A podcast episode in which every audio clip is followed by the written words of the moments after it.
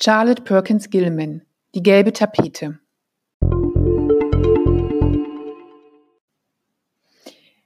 Die gelbe Tapete ist eine kleine kurze Ich-Erzählung, die ganze in der Tradition eines Edgar Allan Poe steht. Es geht um eine junge Frau, die gerade Mutter geworden ist und Erholung braucht.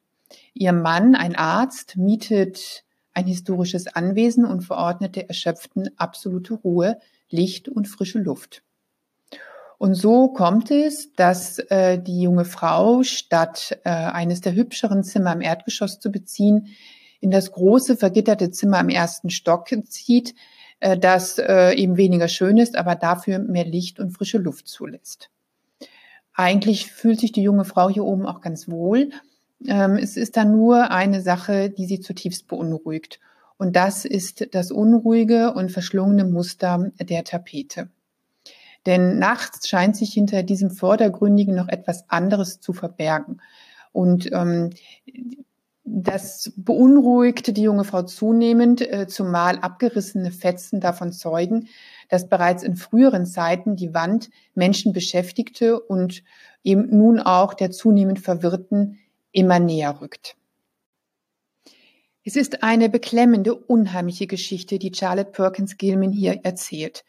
Man muss dazu wohl wissen, dass ähm, die Autorin die Geschichte zu einer Zeit geschrieben hat, als sie selbst zutiefst unglücklich verheiratet war und auch depressiv war. Ähm, man kann also schon erkennen, dass sie ihr persönliches Leid in diese Erzählung hat einfließen lassen. Erstaunlicherweise oder auch vielleicht nicht erstaunlicherweise betrachten wir das von der heutigen Warte aus, ähm, ist die kleine kurze Geschichte sehr erfolgreich. Und zwar derart, dass sie sich tatsächlich zwei Jahre später, 1894, aus der Umklammerung ihrer unglücklichen Ehe befreien kann und eine Karriere als Journalistin und Rednerin vor allem für feministische Themen beginnen konnte. Es ist eine Laufbahn, die vor dem Hintergrund von die gelbe Tapete eine unmittelbare Konsequenz ihrer Krankheit ist. Sie prangert darin das patriarchale System an und auch die falsche Behandlung psychisch Kranker. Und als letzteres wollte die Autorin ihren Text auch verstanden wissen.